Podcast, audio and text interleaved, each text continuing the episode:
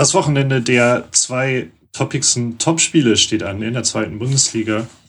Ähm, ein Spieltag der Entscheidung ist es vermutlich noch nicht, aber ein richtungsweisender Spieltag und äh, ich bin froh, in die richtige Richtung gesteppt zu sein, indem ich mal wieder mit Matthias Althoff aufnehme. Hallo, das ist Niefer.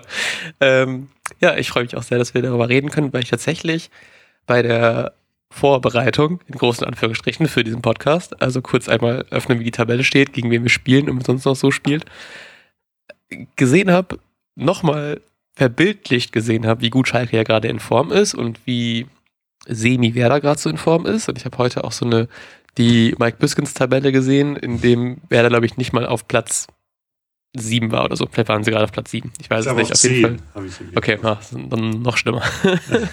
ähm, und das macht mir dann schon ein bisschen Angst. Und jetzt auch noch mit den Ausfällen. Toprak ähm, kann nicht spielen, Velkovic kann nicht spielen.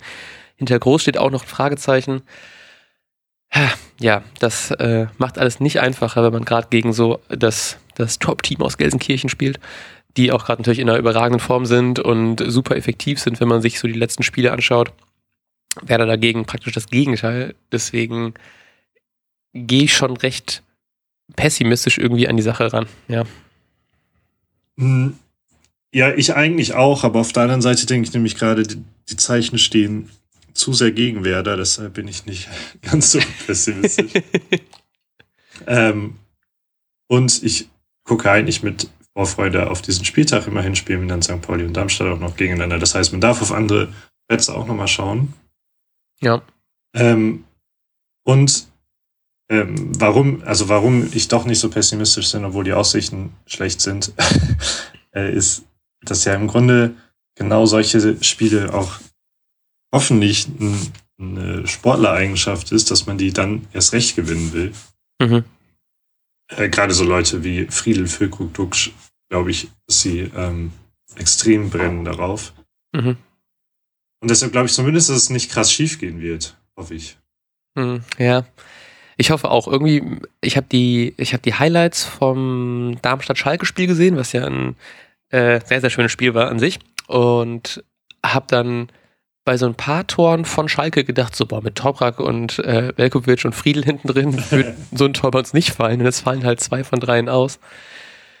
Ja, ähm, das hat mir ein bisschen hat mich dann schon ein bisschen gewurmt. Aber ich habe irgendwie die Hoffnung, dass wir jetzt so die, also ne, jede Serie muss ja mal enden und dann ist hoffentlich die, die Mini-Formkrise von, von Duxch endet und die äh, Form Antikrise von Schalke.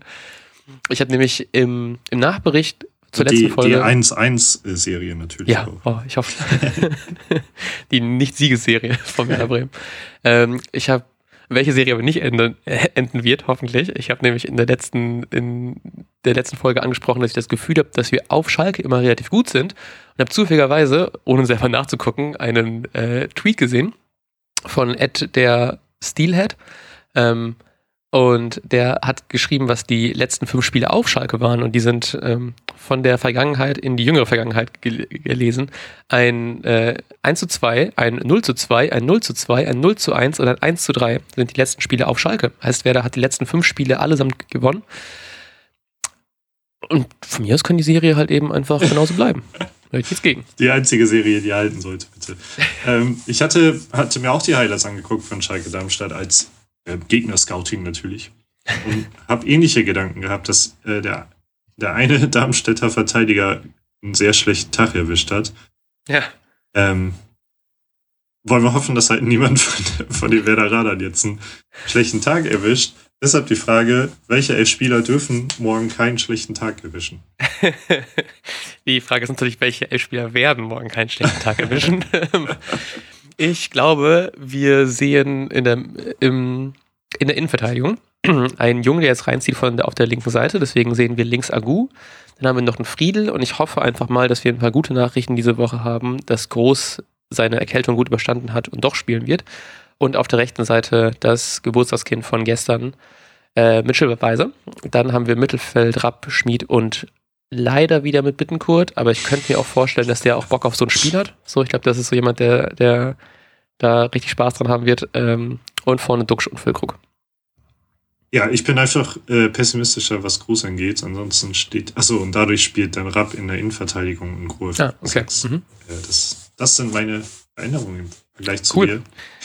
Was glaubst du denn, was auf dieser Ergebnistafel, die, glaube ich, in Schalke zentral über dem Anschlusspunkt hängt, äh, steht? Ähm, ich habe zum Glück noch nicht bei Kicktip eingetragen und bin froh, dass wir das jetzt noch machen. Ähm, ich hoffe auf ein 1 zu 1. Eine Serie reißt, eine Serie hält. Zwei Serien reißen eigentlich mit, Schalke-Serie. Ich äh, lasse eine Serie mehr reißen. Und zwar hatte ich auf 2-2 getippt. Ähm, so bleibt es unentschieden trotzdem. Gut, ähm, ob wir mit unseren Tipps zu pessimistisch waren, was wir natürlich sehr hoffen, erfahrt ihr im Nachbericht wahrscheinlich am Montag. Ja, Ja. Und wir wünschen euch bis, bis dahin ein wunderbares Wochenende, einen wunderbaren Spieltag und wir sagen bis dahin. Ciao, ciao. tschüss.